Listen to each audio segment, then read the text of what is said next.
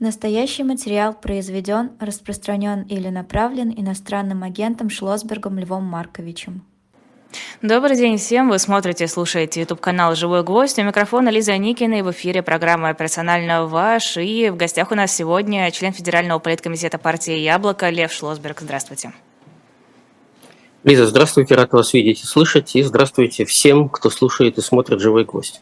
Я вам тоже очень рада. Также я рада тем, кто нас смотрит и слушает. Напоминаю, вы можете на нас подписываться, если все еще на наш YouTube-канал не подписались. Так будет проще следить за нашими эфирами и получать самую свежую аналитику от наших гостей. Об аналитике. Хамас, представители Хамаса приехали в Москву с официальным визитом, повстречались. МИД России выпустил соответствующие заявления. Как вы это оцениваете? Я это оцениваю как попытку сыграть на крови. А, у Хамаса сейчас крайне ограниченное пространство для маневра в мире. Хамас, естественно, будет принят в любой или почти любой арабской стране. Я думаю, даже почти любой. Далеко не все арабские страны довольны тем, что есть Хамас. А, во многих странах Хамас до последних событий не был признан террористической организацией, в том числе в Европе. Теперь он признан террористической организацией. А, отношение официальной России к Хамас после чудовищных событий 7-8 октября в Израиле не изменилось. И это, в моем понимании, это большая моральная проблема для российской политики. Вообще мы отвыкли о том, что в контексте российской политики можно говорить о морали, но я считаю, что нужно говорить о морали. Потому что в данной ситуации идет речь о прямом диалоге с организацией, которая совершила бесспорное террористическое действие. Она зверским образом в самых чудовищных средневековых традициях убила свыше тысячи человек и не раскаивается в этом.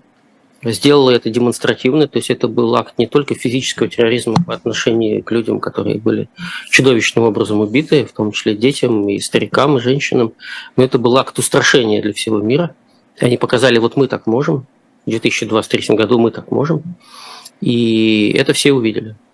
Если после этого делегация этого движения приезжает в Россию и ведет официальные переговоры, а, то возникает единственный вопрос, а кто Россия в этой ситуации? Кто По какую Россия сторону добра и зла?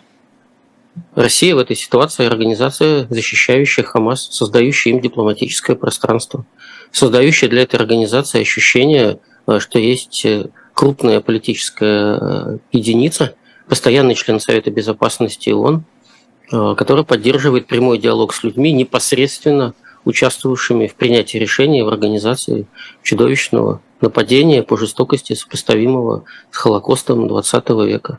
И в моем понимании для России, э, кроме того, что это аморально, это очень рискованное действие с точки зрения статуса самой страны. Можно не заботиться о морали, если нет такой внутренней потребности, но нужно заботиться об интересах своей страны. Россия категорически не заинтересована, кто бы ни был ее главой, в том, чтобы у страны была репутация государства напрямую а, поддерживающего контакты и, по сути, поддерживающего, поддерживающего террористическую организацию. Это, это очень большие риски, это очень серьезная вещь. Кроме того, это очень э, рискованное действие для большого сообщества арабских стран. Это иллюзия, что все арабские страны поддерживают Хамас и терроризм. Это не так. Чем более развитой является арабская страна, тем более, чем более э, глубоко она внедрена в мировое экономическое и общественное пространство, тем менее она заинтересована в продвижении и усилении таких группировок, как Хамас. Потому что Хамас – это за рамками цивилизации. Это не только за рамками добра и зла, это за рамками цивилизации бандит э, с гаджетами в руках остается бандитом. Гаджеты не являются признаком цивилизации. Человек может вести себя цивилизованно, либо не цивилизованно. Поэтому я полагаю, что Россия ведет свою игру, в том числе пытаясь э, действовать, исходя из противоречий внутри арабского мира. Эта игра, на мой взгляд, не приведет к усилению позиции России на Дальнем Востоке, потому что любая поддержка радикалов, а Хамас это радикал, не приводит к усилению позиции.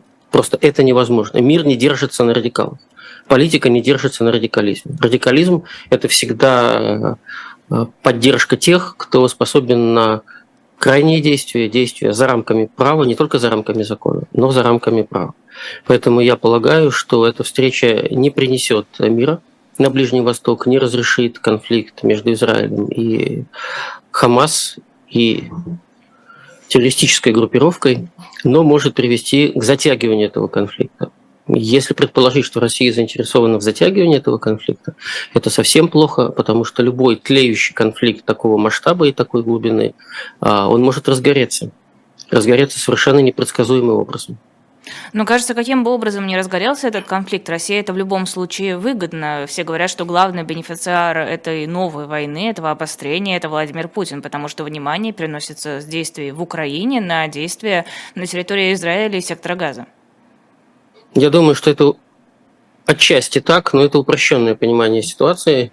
Никуда э, не денется из э, поля зрения то, что происходит в Украине. Другое дело, что это происходит уже полтора года, и здесь есть фактор времени, и есть фактор усталости. И действительно, многие ведущие мировые медиа э, убрали онлайн о происходящем в Украине поставили на его место онлайн о происходящем в Израиле. Это сделали многие мировые СМИ, и это действительно знак того, что внимание мира было приковано, я скажу так, к наиболее острой боли, к наиболее масштабной крови в тот момент, когда эта кровь пролилась. И для СМИ это естественно.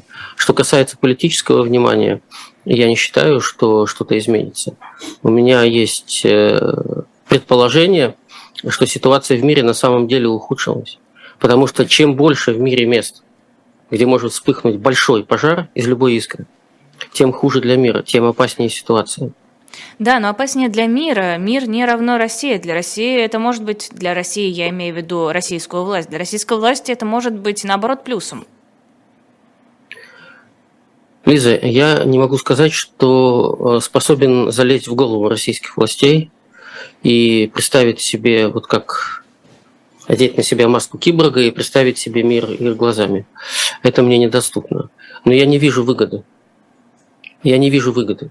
Если предположить, что Россия будет напрямую финансировать Хамас, чтобы они покупали оружие и продолжали убийство в Израиле, пока таких сведений нет. Какая другая может быть выгода? Есть какая-то международная конференция, где за одним столом сидят все, и Россия хочет усилить, допустим, переговорную позицию Хамас. Я не знаю такой конференции. Внутри сообщества арабских стран действие Хамас вызвало в большей части осуждения, если не касаться заведомо террористических организаций, признанных в том числе и в России террористическими, таких как э, Хазбалла и исламский джихад, взять позицию Ирана, который официально торжествовал по поводу этой атаки. Но другие арабские страны, в частности Катар, многие североафриканские арабские страны, они были в шоке от того, что сделал Хамас. Я вам могу сказать, что такое а, мерило отношения арабского мира к Хамас. Это отказ Египта открыть ворота с Газой и взять на себя ответственность за происходящее в Газе. Египет отлично понимает, что если эти люди перейдут границу, перейдут же не только женщины, дети и старики, перейдут боевики, которые обоснуются в Египте. А Египет очень хорошо знает, что такое террористические акты.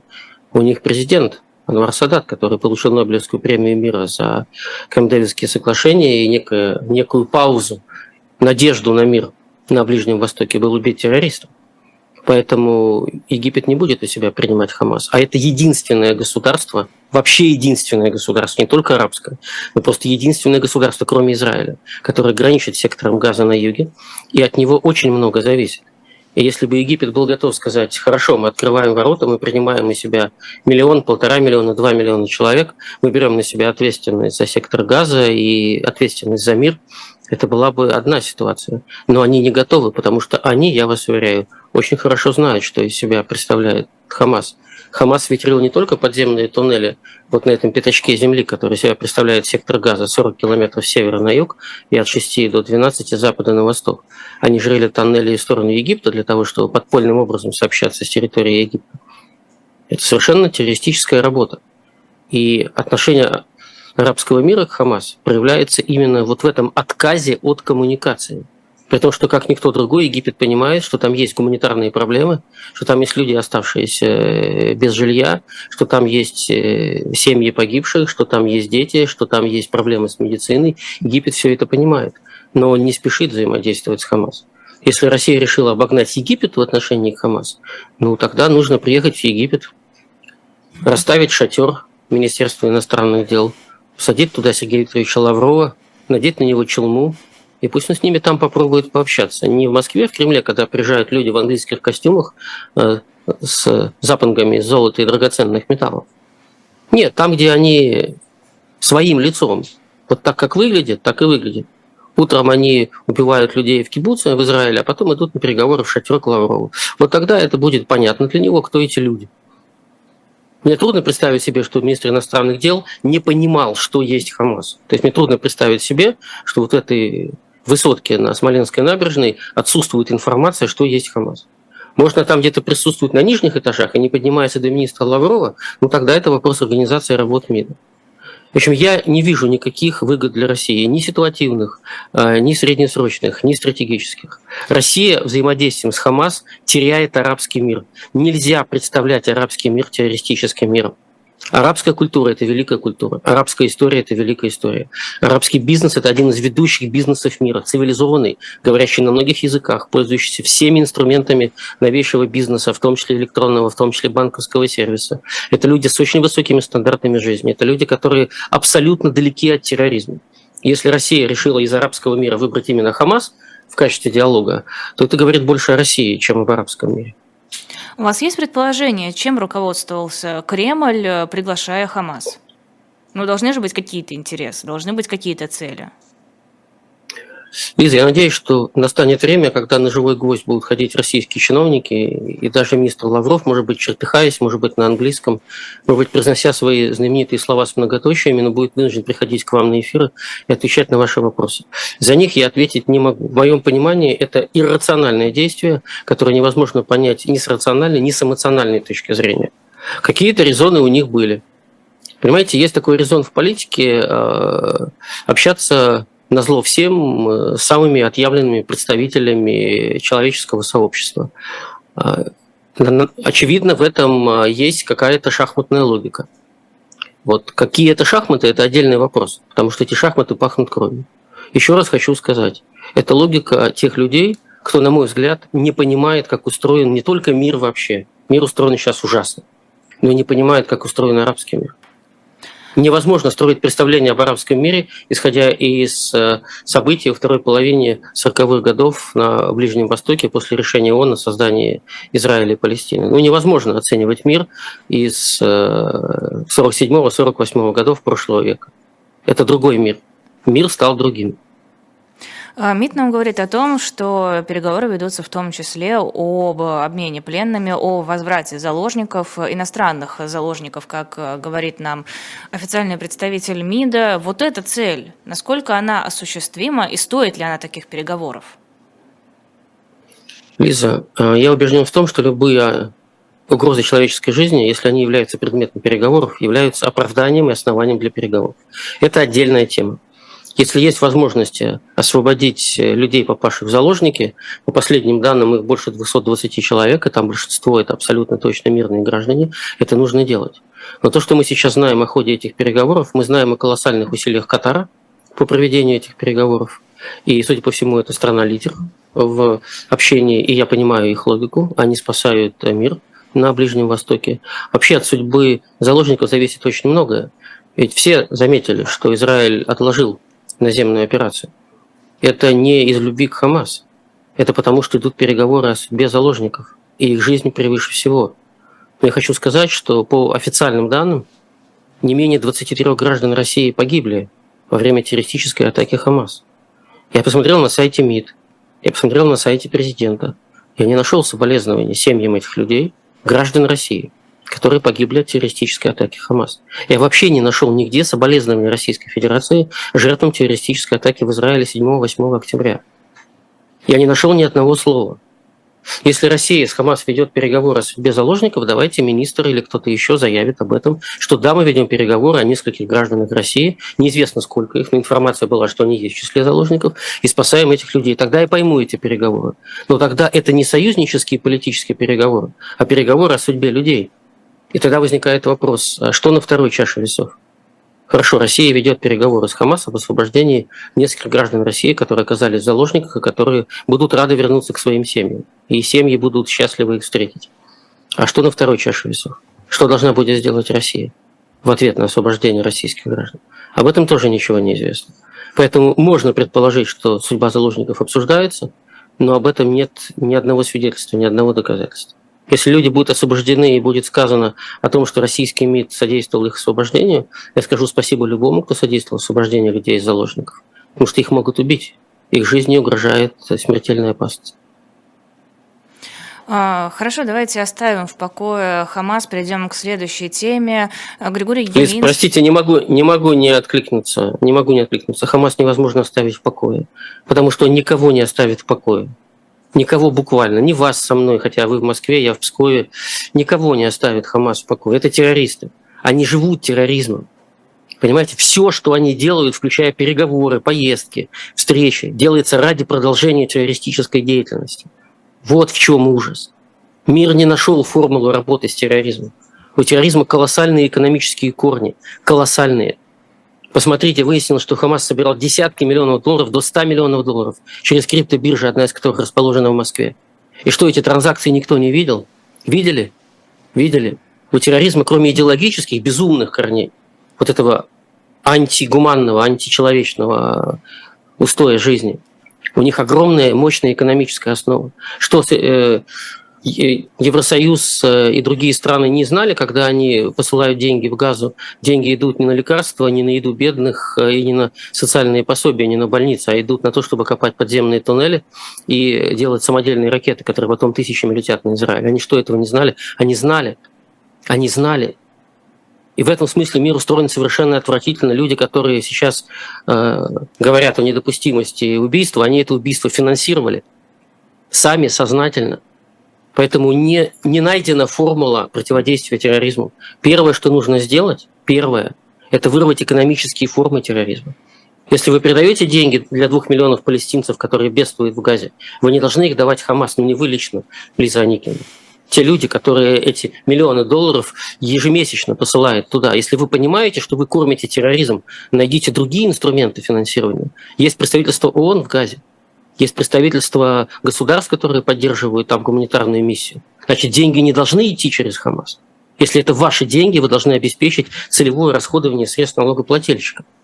А в покое они вас не оставят никогда. Пока вы их не задушите с экономической точки зрения, не перекроете все краники финансирования терроризма он будет приходить в первый же доступный для него дом. Извините, я так отреагировал на слово «покой», потому что покоя от этих людей не будет, пока их кормят, вот так, как их кормят сейчас. А, кстати, вопрос из чата. Э, спрашивают, почему МИД не упоминал о российских гражданах, которые убиты, оказались в заложниках. Э, ваша версия, почему не было какого-то заявления на этот счет? Мне кажется, что у российского МИДа, как ни печально, нет протокола действий в таких ситуациях. Они не знают, что им делать. У них нет таких установок. МИД цивилизованной страны должен опубликовать имена погибших, выразить соболезнования их семьям, сообщить о том, кто эти люди – потому что Россия не запрещает двойное гражданство, и, возможно, это были люди, у которых было как израильское, так и российское гражданство, они погибли, а, будучи, как мы знаем, по одному или двум случаям, или военнослужащими, или, со, или служащими израильской полиции, при этом оставаясь гражданами России. Там наверняка были мирные российские граждане, которые были в том числе на этом печально теперь уже известном музыкальном фестивале. МИД должен официально заявить свой протест. Не подпольно, я даже не уверен, что он подпольно заявлялся, но официально заявить, что Россия потеряла граждан, их убили, их убили террористы. Мне кажется, МИД не понимает, э, что отсутствие такого рода соболезнований, такого сострадания э, может восприниматься людьми как солидарность с террористами, а не жертвами. А, много уже спрашивали в чате про встречу Григория Алексеевича Явлинского с Владимиром Путиным. Я понимаю, что о содержании этой встречи вы пока рассказать ничего не можете. Я надеюсь, что завтра Григорий Алексеевич будет у нас в эфире с Алексеем Венедиктовым. А, но пока э, о самой встрече, о самом факте этой встречи, зачем она была нужна? Лиза, э, я вряд ли открою вам военную тайну, если сообщу о том, э, что я не участвовал во встрече Путина и Явлинского. Участвовали Явлинский и Путин. Да, меня там не было. Я не летал из э, Пскова в Кремль и не возвращался обратно после такой судьбоносной встречи. А теперь всерьез. Э, как вы понимаете, информацию об этой встрече некие заинтересованные лица, возможно, в срыве этой встречи, возможно, в том, чтобы ее результаты не были существенными. А, слили информацию через одного из самых известных придворных журналистов России Андрея Колесникова, через уважаемую газету «Коммерсант». Колесников присутствовал на встрече Путина с религиозными лидерами России и закончил эту встречу информацией о том, что, выходя из подъезда, он встретил Явлинского, который шел внутрь здания. Да, так невзначай, дела, последний абзац. Не, случайно, случайно, mm-hmm. совершенно. Сидел Колесников, слушал Пряха Кирилла, слушал э, зубодробительные высказывания э, главного раввина Берл Лазара, слушал Муфти, э, слушал представителей буддийских э, религиозных течений. И вот слушал всех и написал вроде бы об этом, а потом закончил одной фразой, и вся российская политическая тусовка комментирует эту последнюю фразу, уже неинтересно, где там, о чем Путин говорил э, с верующими Не, подождите, подождите, все еще на стол внимание обращают, на рассадку. Ой, а куда? Вы знаете... Да, просто картинка пропала на секунду, простите. Э, вы знаете, я не обращал внимания на рассадку, опять-таки, потому что я не был на этой встрече. Наверное, интересно посмотреть, кого рядом с кем посадили. Я допускаю, что это интересно. Вот в части этой я конспирологии давайте оставим. Да, скиньте, да, я посмотрю, как они там расселись по местам. А на мой взгляд, э, то, что была вынуждена, на мой взгляд, сообщить пресс-служба «Яблоко» об этой встрече, информация не была инициативой партии. Информация была выдана вслед за тем, когда сотни журналистов обратились в пресс-службу с просьбой прокомментировать, по сути дела, реплику Колесникова э, которая, я уверен, вышла в свет не случайно. Андрей Колесников не тот человек, который просто так упомянет о приходе одного политика к другому. Вот так или иначе, э, в службе пресс-службе партии написали совершенно открыто, что предметом встречи Явлинского и Путина была ситуация в Украине, была специальная военная операция.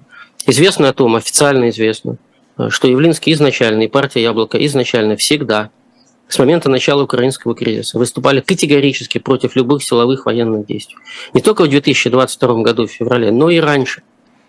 Можно посмотреть и заявление партии, интервью Явлинского. Все, что будет происходить в 2022 году, к сожалению, было описано и названо за много лет до того, потому что к этому шло. Очевидно, возникли обстоятельства. Это мое предположение, Лиза.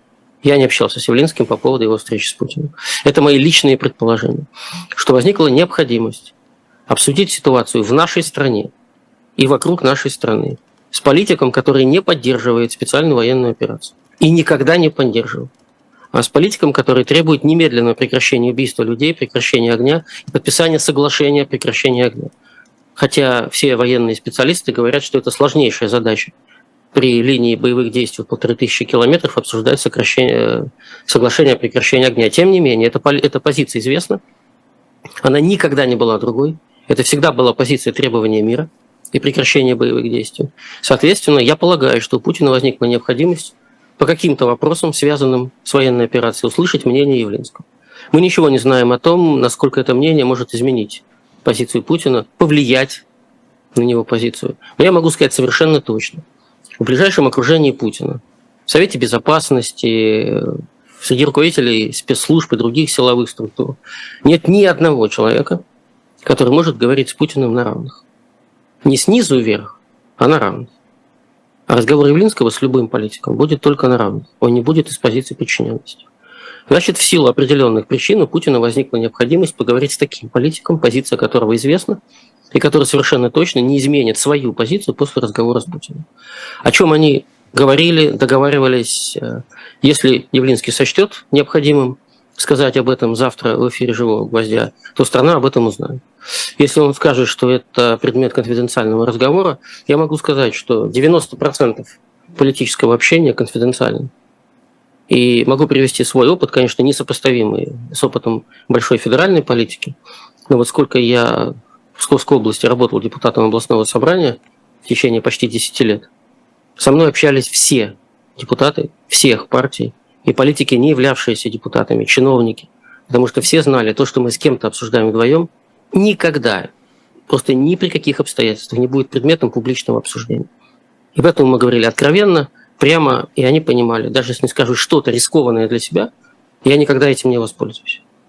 Явлинский такой же. В каком-то смысле он нас научил такой политике, когда можно встречаться со всеми, в том числе с политическими оппонентами, не менять свою политическую позицию, прямо высказывать свое мнение, не ломаться, не колебаться вместе с генеральной линией главы государства и честно и прямо высказывать свое мнение. Это школа Яблока, это школа Явлинского. К чему может привести этот разговор, мы сейчас не знаем. Мы просто этого не знаем. Но если что-то будет происходить в ту сторону, которую смотрит Явлинский, об этом узнает весь мир. Потому что это совершенно очевидно, невозможно будет скрыть и спрятать. Но пока ничего не известно.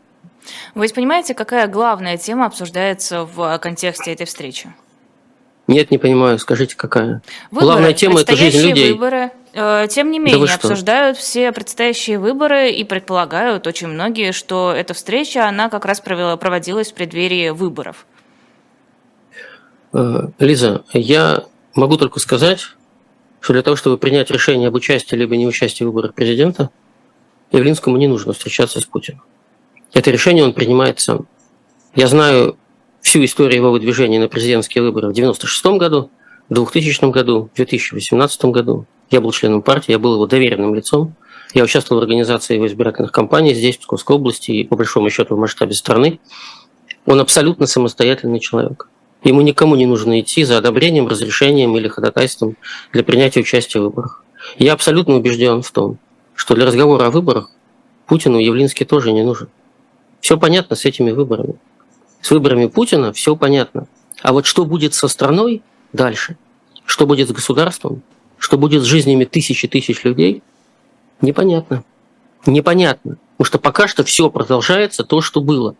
И пока никто не взялся это остановить. Поэтому я исключаю, просто исключаю ситуацию, при которой выборы могли быть темой переговоров между Явлинским и Путиным. Просто исключаю. Нет, нет такого вопроса для Явлинского. Захочет принять участие в выборах, сообщит об этом партия «Яблоко», и партия «Яблоко» в декабре на съезде выдвинет такого кандидата на выборы президента. Для такого разговора Путин не нужен. А вы считаете, что можно в 24-м, ну, фактически в 23-м году выдвинуться на выборы, не получив э, не знаю, одобрения от Кремля? Да, можно. Да, можно. Хочу напомнить. А я не знаю. Это ответственность Кремля. Я хочу напомнить, в 2011 году на волне серьезнейшего общественного волнения и протестов, массовых протестов, связанных с тотальной фальсификацией выборов депутатов Государственной Думы и региональных парламентов, а, Явлинский выходил на выборы президента. Тогда нужно было собрать 2 миллиона подписей, грубо говоря, за Новый год, Рождество и Крещение – 2 миллиона подписей. И эти 2 миллиона подписей мы собирали. Я помню, до сих пор мы в Псковской области за эти зимние каникулы собрали 27 тысяч подписей за выдвижение Явлинского. 27 тысяч. Я сам эти подписи паковал. И это были подписи, собранные на улицах, в домах, везде, где можно было собирать подписи. Явлинского не допустили, потому что было понятно, что поднимается волна серьезного протеста против того, как российское государство управляет выборами. Никакого разрешения на выход, э, для выхода на эти выборы ни партия, ни Явлинский ни у кого не спрашивали. Просто ни у кого. Сейчас условия выхода на выборы таковы, что любой кандидат может выйти на выборы, любой может не выйти. Вопрос о выдвижении – это ответственность партии и политика. Вообще должен вам, наверное, должен вам сказать, что мы пришли к такому положению в нашей стране, что движение на выборы кандидатов в президенты – это вопрос жизни кандидата в президенты. Это вопрос его безопасности. Это вопрос того, что в стране есть очень большое количество людей, у которых абсолютно не то что снижен, а уничтожен барьер крови. Вот просто его нет. Эти люди ходят по улицам, в том числе вернувшиеся с военной операции. И они могут делать что угодно и с кем угодно. Поэтому если политик гражданин берет на себя ответственность выдвинуться на выборы и сообщает об этом партии, он выходит на выборы. Дальше общество должно поддержать этого человека, собрать необходимые подписи. А дальше ответственность государства. Можно взять подписи любого кандидата в президенты, любого, и посмотреть, какие там будут вензеля. Достаточно ли хорошо Василиса Петровна написала свою фамилию, имя, отчество, дата рождения и адрес места постоянного проживания? Дописала ли она до конца долгое название ее проспекта или переулка? Хорошо ли читается цифра троечка, не похожа ли она на девяточку? А цифра пятерочка, не похожа ли на шестерочку? Так можно любые подписи уничтожить. Любые. Если государство захочет это сделать, оно любого кандидата в президенты, любого, не допустит до выборов. Но это уже не ответственность политика и не ответственность партии. Это ответственность тех людей, кто стоит около калитки и говорят, так, этот проходит, этот не проходит. Поэтому точно могу сказать, что такого рода торг между Явлинским и Путиным невозможен. У Явлинского нет необходимости встречаться с Путиным для обсуждения этого вопроса. А вот судьбу страны, судьбу миллионов людей судьбу выхода из тупика, в котором оказалась наша страна, он будет обсуждать с Путиным. И более того, он один из считанных людей в стране, считанных, немногих, кто может говорить об этом с Путиным. Притом по двум причинам. Первое заключается в том, что планы выхода из украинского тупика Явлинский лично и Яблоко в целом предлагали несколько раз, несколько раз, начиная с зимы 2014 года, с момента появления кризиса. Там были еще до этого ситуации с оранжевой революцией, с третьим туром президентских выборов. Это была ситуация, когда российское государство как могло, так рулило, ожидая, что оно сможет выиграть президентские выборы в Украине. А потом настала ситуация применения силы. И с этого момента несколько раз Яблоко писало дорожные карты, детально прописанные, которые опубликованы, вы можете их найти сейчас на сайте Яблока, на сайте Явлинского лично, там все описано детально, понимаете, там описано процедурой, не просто что хотим, а написано как хотим, как правильно. И эти планы, эти дорожные карты Явлинский лично подавал Путину неоднократно.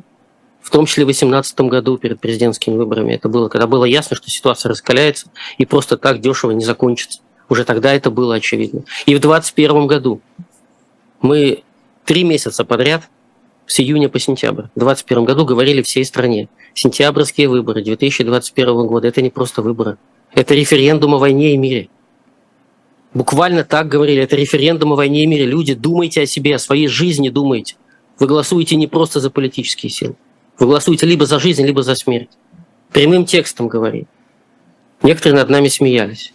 А сейчас даже не все могут посмеяться над этим, потому что их нет. В живых нет этих людей. А тогда они смеялись. Царство им небесное, как бы они ни умерли. Поэтому я могу сказать, вот эти вопросы, судьбоносные вопросы, у Явлинского есть все основания, все основания обсуждать с Путиным. И есть еще одна причина. Ни Явлинский, ни Яблоко никогда не говорили в лицо Путину одно, а за его спиной где-то еще другое. Это всегда была одна и та же позиция. Всегда.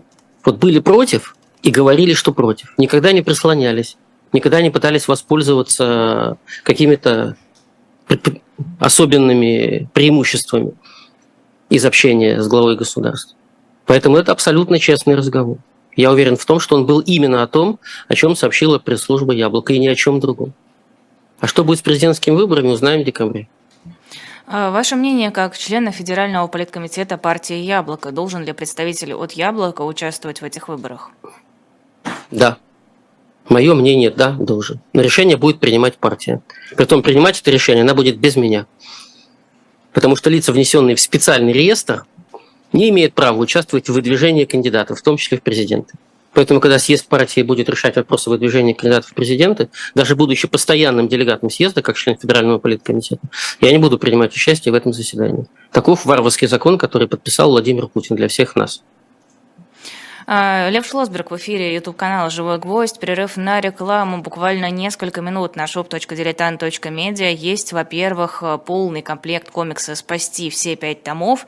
А, когда покупаете пять томов, они получаются в итоге дешевле, чем если бы вы покупали их по отдельности. Ну и к тому же скоро планируется выход нового комикса, так что самое время закупить все предыдущие, если их у вас еще нет, чтобы у вас был полный набор, и он красиво стоял на полочке, ну и к тому же получить удовольствие от самих комиксов тоже приятно. Еще я сегодня фотографировалась для нашего сайта в наших футболках. Они наконец-то приехали к нам в редакцию. Скоро появятся новые фотографии. Пока на сайте только э, макеты этих футболок, но вы уже можете их заказать. После 9 ноября, кажется, они будут, э, да, после 9 ноября они будут доставляться к тем, кто их купил. Дизайны новые, дизайны классные.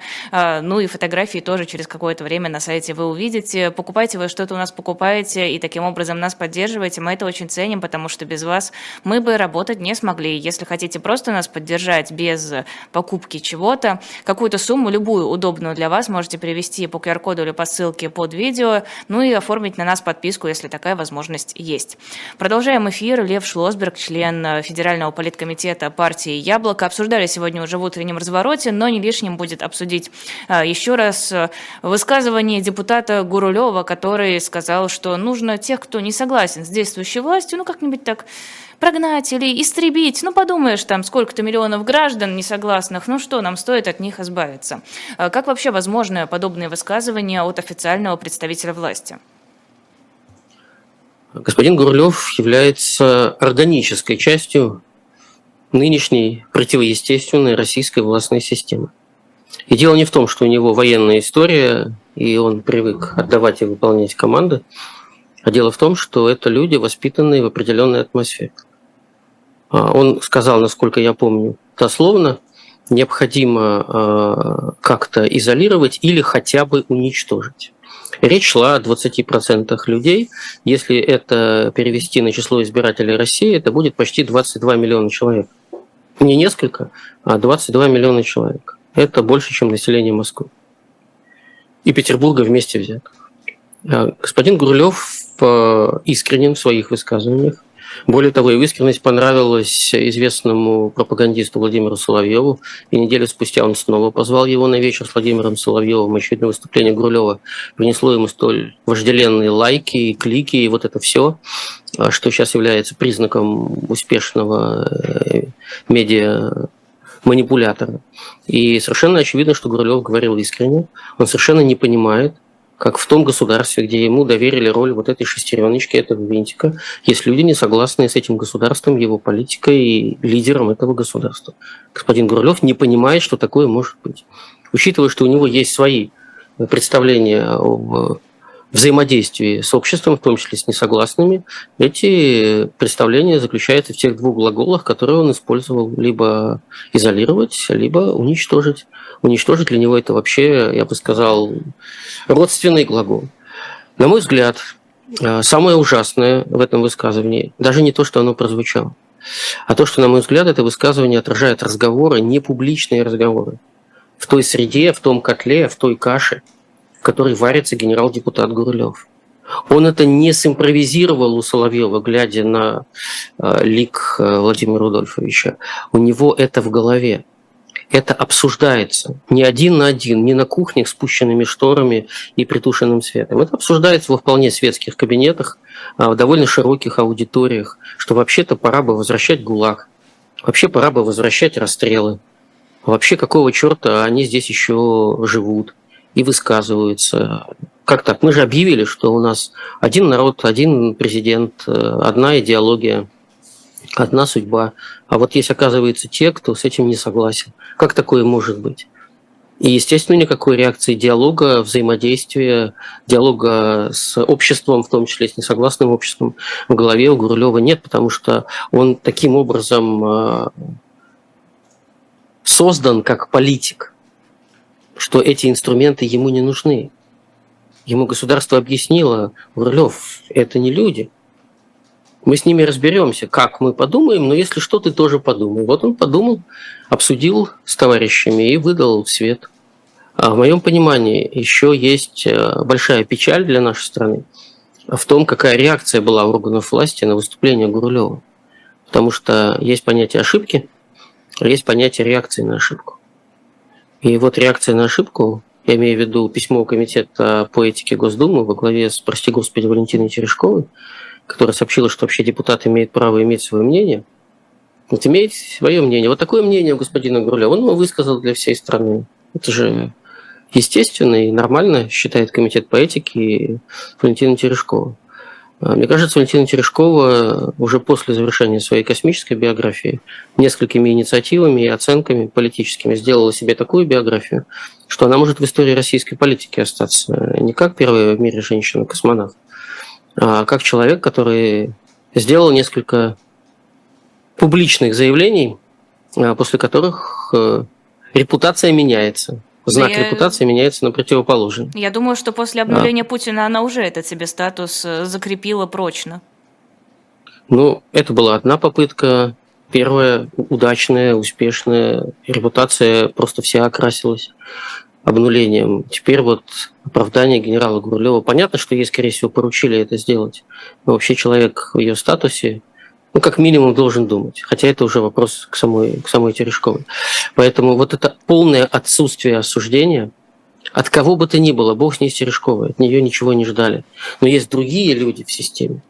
Есть, наконец, пресс-секретарь президента, вездесущий Дмитрий Песков, который все знает, обо всем осведомлен. Но не обо всем хочет говорить. Своим статусом. А, знаете, пресс-секретарь имеет право говорить не обо всем. Но есть вещи, когда пресс-секретарь не имеет права не сказать. Вот не имеет права, потому что то, что он говорит, связано с позицией его работодателя, с позиции президента. Если Песков не выступил с осуждением высказывания генерал-депутата Гурулева, то предполагается, что Путин согласен с этим высказыванием. Просто согласен и все. И это, это показывает то состояние, к слову, о, начале нашего, о начале нашего разговора, моральное состояние, в котором находится российская система власти. Ведь если все понимают, что это дикость, что это варварство, что это прямой призыв к политическим репрессиям, прямой призыв к казням людей, а количество потенциально убитых позволяет говорить о потенциальном геноциде, притом без всякого национального признака, потому что идет речь о признаке убеждений. Но кто-то должен найти в системе, которая сама не хочет э, в ГУЛАГ за колючую проволоку, кто-то должен сказать, что нет, это личная позиция господина Гурлева, но она не является позицией российских властей. Вот не является. Кто-то один должен был это сказать. Никто не сказал. Они все струсили. Никто не сказал. Я не думаю, что они все согласны. Я не думаю, что Песков видит себя на Колыме. Сомневаюсь. Но вот такого рода высказывания, они приближают Колыму, потому что молох репрессий, вот в этот понедельник мы будем отмечать, если так можно сказать, то мета, наверное, не обидное слово отмечать, не, не праздновать, не радоваться, но День памяти жертв политических репрессий. Слушайте, он в России стал актуальным днем. Он стал днем, который сегодня воспринимается не просто как историческая дата, основанная советскими политзаключенными, он воспринимается как сегодняшний день. Когда я был на вручении премии Камертон, редакции «Новой газеты» 31 августа Евгений Веркович и Светлана Петричук, первым не журналистом, получившим Камертон за всю историю премии. Там был показан короткий фильм «Презентация» в самом начале. И на тот момент, на 31 августа, а, были названы 459 фамилий политических заключенных в России сегодня. Это в два раза больше, чем легендарный, знаменитый, честный список Андрея Дмитриевича Сахарова, который он подал лично в руки Михаилу Сергеевичу Горбачеву сразу же после освобождения из ссылки в Горьком. Он счел своим долгом бороться за освобождение других политзаключенных. Так вот, советский список, когда еще все 15 будущих независимых и самостийных государств были вместе, этот список сейчас короче в два раза, чем российский список политзаключенных, который уже приближается, и, судя по темпам, наверное, уже приблизился к 500. И поэтому 30 октября – это актуальный день, поэтому его запрещают везде. Людям фактически запрещают вспоминать людей, пострадавших от власти.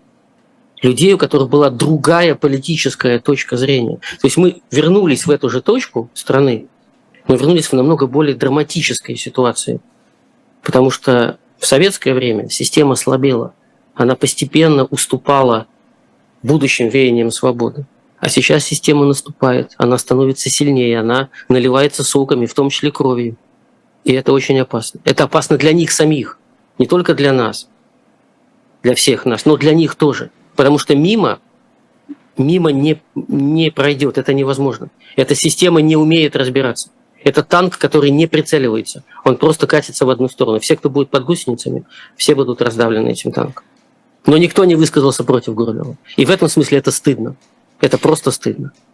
Никто не высказался против, а может быть, ну просто не сочли нужным. Вот он ляпнул какую-то глупость. Ну, полнейший бред он ляпнул, все решили, ну, господи, что это даже, вот мы будем внимание на это обращать. Ну, как-то вот цеховая солидарность, мы ничего про это говорить не будем, но, возможно, это не... Какая, какая солидарность? Цеховая. Какая солидарность, расскажи.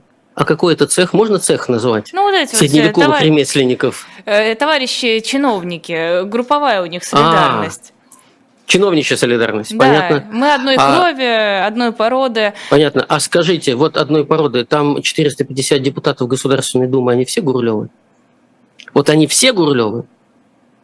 Там есть красные или бывшие красные, там есть желтые или бывшие желтые, там есть желто-блакитные, я, там я есть фиолетовые. Другому. Я к другому. Может не, быть, погодите, это нет. не... Сейчас я тогда выскажу свою мысль. Давайте. Возможно, цитаты, угу. слова Гурулева – это не отображение каких-то планов и не отображение намерения ввести смертные казни, ГУЛАГ и так далее. Возможно, это просто, ну, было бы неплохо, и вот в его голове это вылилось в то, что он сказал. А остальные, ну, не отреагировали. И? Окей, ну, сказал и сказал, ну, подумаешь. А, судя по всему, им предстоит еще раз подумать.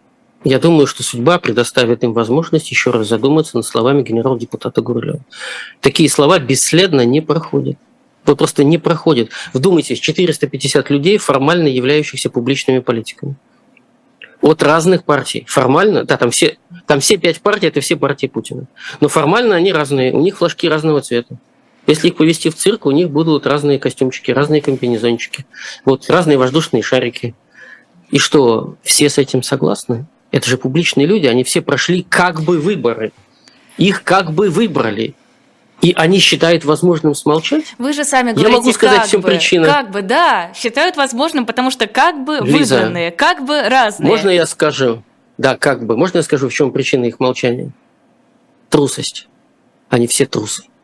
Все. Они боятся. Даже если понимают, что он сказал чудовищную вещь, они боятся сказать против, потому что запах этого государства. И ветер, который дует от него, исходит от этого государства. Это запах смерти, это ветер смерти. Они боятся, они струсили. Никто не взял на себя личную ответственность встать и сказать, я не согласен. Мы уже это проходили. У нас есть Левашов, у нас есть Бутовский полигон, у нас есть Сандармох. Мы не должны это повторять. Никто не сказал. То есть ни один человек в Российской Государственной Думе сегодня не представляет более чем 20 миллионов людей, не согласных с людоедством и живодерством. Разумеется. Ни один человек. Разумеется, потому что Вот всех, пусть- кто вот представлял, запомнят. выгнали, из страны выгнали, посадили в тюрьму. У нас широкий спектр возможностей для тех, кто представляет эти 20 с лишним миллионов людей. Да, у нас с вами есть спектр, Лиза. Мы с вами говорим в прямом эфире настоящего живого гвоздя. И не забываем, что это эфир «Эхо Москвы», у которого была многомиллионная аудитория. Часть этой аудитории выжила в этой соляной кислоте. И мы продолжаем говорить с этими людьми. Продолжаем говорить. Вы каждый день. Я тогда, когда получится. Это важно. Мы поддерживаем этих людей тем, что мы говорим. Вот никто из депутатов не сказал, что они не согласны с этим людоедским заявлением Гурлева. А мы с вами сказали. Это наша с вами ответственность перед обществом. А, Вы про День памяти жертв политических репрессий сказали. Яблоко планирует проводить какие-то мероприятия? Да, везде. У Яблока будет онлайн-марафон 30 числа. Сотни людей со всей страны будут в нем участвовать. Он будет транслироваться в YouTube-канале партии. Кроме того, в десятках городов представители Яблока придут к мемориалам памяти жертв политических репрессий, будут читать имена политзаключенных. Псковской области 15 томов книга памяти. 64 тысячи человек политзаключенных. Из них более 8 тысяч казнено. Это только на территории нынешней Псковской области. У нас есть свой псковский список 27 погибших людей, которые были казнены в подвале дома бывшей настоятельницы э, Старовознесенского монастыря. Обычно на казнь увозили в Левашово, в Ленинград. А вот есть псковский список. Люди, которых казнили в течение нескольких месяцев вот отсюда, от места, где я нахожусь, в двух километрах. В самом центре Пскова. В самом центре Пскова. И мы читаем в том числе этот список и будем читать его 30 числа. То есть есть, есть такие традиции. Вот в Пскове есть закладной камень памяти жертв политических репрессий. Он стоит перед Мироносецким кладбищем, где был великий настоятель, отец Павел Адельгейм, у которого репрессии отняли отца и деда, и сам он стал жертвой политических репрессий и чуть не погиб в лагере за то, что отказался принять ультиматум об отказе от веры. У нас есть, у нас есть где читать эти имена. У нас есть такое место. Поэтому везде, где это возможно делать, в стране Яблоко это делает, в том числе в Пскове. Э, По опыту предыдущих лет ждете ли каких-то пре- препятствий от официальных властей? Потому что все мы помним, у нас все еще ковидные ограничения, у нас все еще нельзя проводить все мероприятия, кроме концерта на Лужниках и прочих провластных каких-то акций. Э, Стоит ли ждать сейчас чего-то подобного? Каждый год в Пскове, кроме двух лет ковида, проводится траурный митинг около этого камня, который в 2007 году был установлен, кстати говоря, при участии властей, не только силами Псковского мемориала, но и при участии властей. И люди приходят и читают эти имена. Только два года, в 2020 году и в 2021 году, когда был пик ковида, этого не было. В остальные годы это было. Мы исходим из того, что мы продолжаем честную, законную традицию общественной памяти. Это историческая память, это наша историческая память. А, Про Кадырова хотела поговорить. Он сообщил о создании батальона имени Бесангура Бинаевского. Это национальный герой, который воевал против царской власти. До этого открыли э, памятник человеку, который, э, в общем-то, воевал против федеральной власти. В принципе, позиция Чечни на эту тему. Нам можно все. Мы можем показывать, насколько нам не важна федеральная власть, насколько мы самостоятельные, насколько мы можем обращаться обращаться со своими заключенными так, как считаем нужным, она усугубляется с каждым годом, особенно за вот военные годы, э, и, мне кажется, создает угрозу федеральной власти. Почему не напрягает это хотя бы Владимира Путина? Как думаете?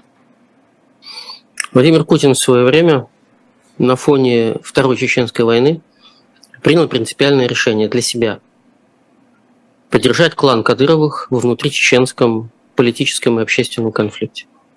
Он фактически даровал Кадырову-старшему, Ахмату Кадырову, ярлык на княжение. Это был путинский ярлык. Он сделал его главой Чечни.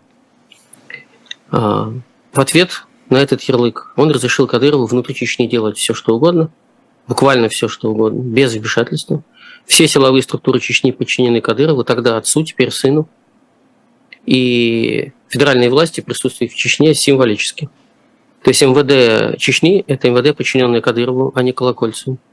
И Росгвардия подчинена Кадырову, а не Золотову. И так далее. И Следственный комитет Чечни подчинен Кадырову, а не Бастрыкину. И это очень опасная ситуация для российского государства. Но такова цена выдачи ярлыка на княжение конкретному клану, конкретному роду. Нельзя ставить на одну доску Чечню и Кадырова.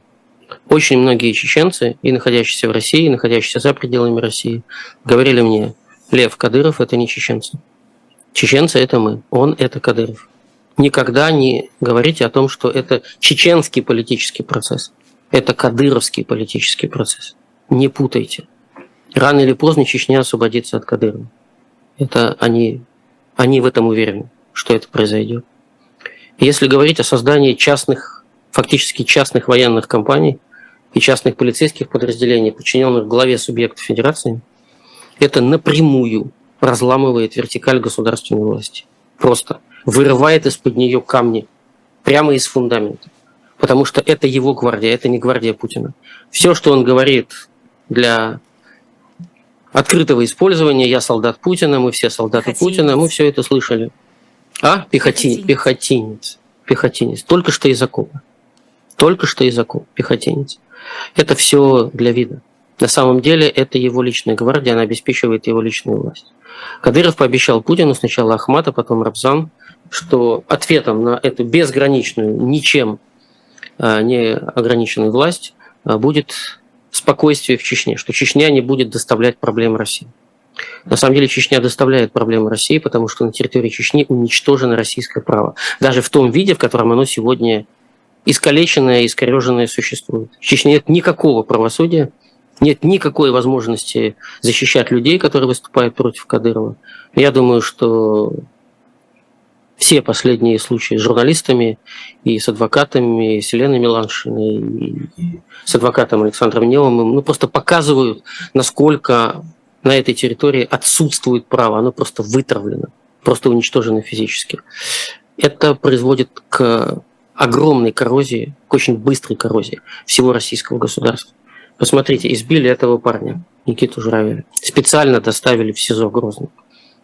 В это СИЗО заходит Кадыров сам, заходит его отпрыск, который уже скоро будет героем всех ставших на колени перед Кадыровым субъектов Федерации, и избивает человека на камеру и показывает это. И потом сам Кадыров это показывает. Ни один руководитель силовой структуры, ни один. МВД, ФСБ, Росгвардия, Следственный комитет, прокуратура.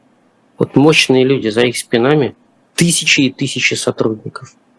Никто не сказал ни слова. Вот в моем, пониж... в моем понимании это унижение российского государства. Просто унижение. Вы думаете, они так хотят молчать? Нет. Я уверен, что, может быть, не у каждого из них, но у половины. Желваки на скулах ходили и, и зубы скрежетали. А ничего нельзя делать, потому что Ахмад Кадыров, Рамзан Кадыров, младший Кадыров, Адам, да, Адам Кадыров. В скобочках это все получается под Путиным. Это все получается под его благословением, под его дланью.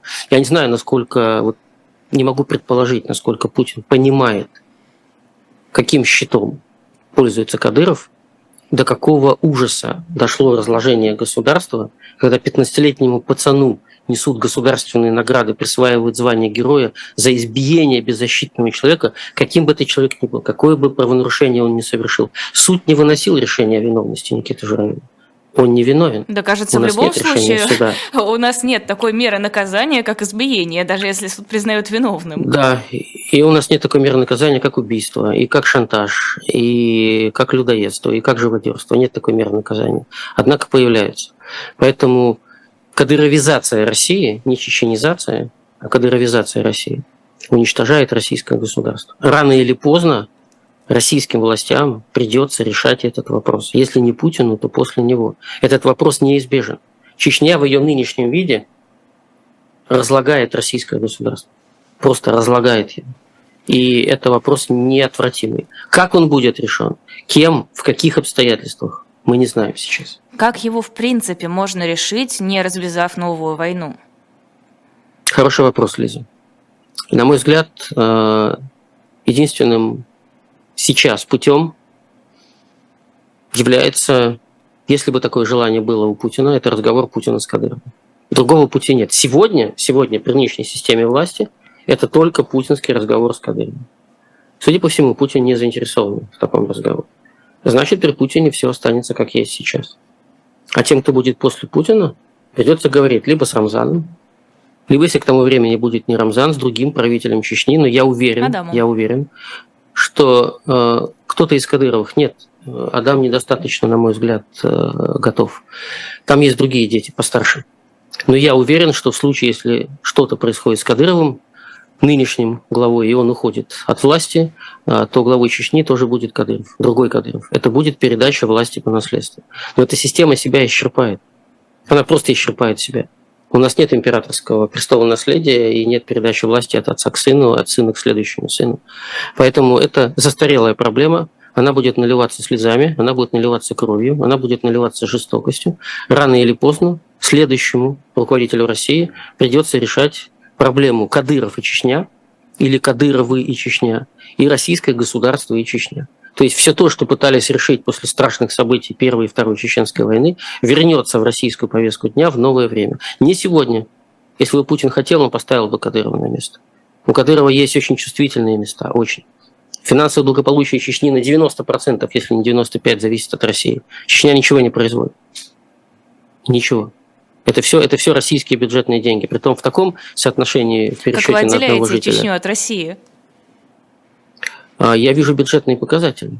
Нет, я, я про другое. Я про то, что вы не говорите федеральные деньги, вы говорите Россия и Чечня.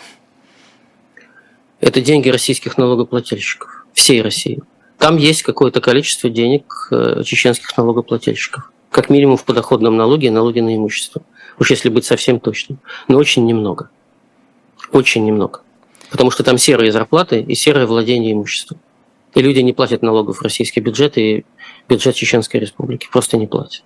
А российские налогоплательщики оплачивают Чечню в том виде, как она сейчас существует. И власть Кадырова оплачивается всеми российскими налогоплательщиками. И похищение несчастной, подскажите имя, я боюсь ошибиться, Зарина Мусаева. Мусаева, да, жена чеченского судьи, которого само хотели увезти, но статус не позволил.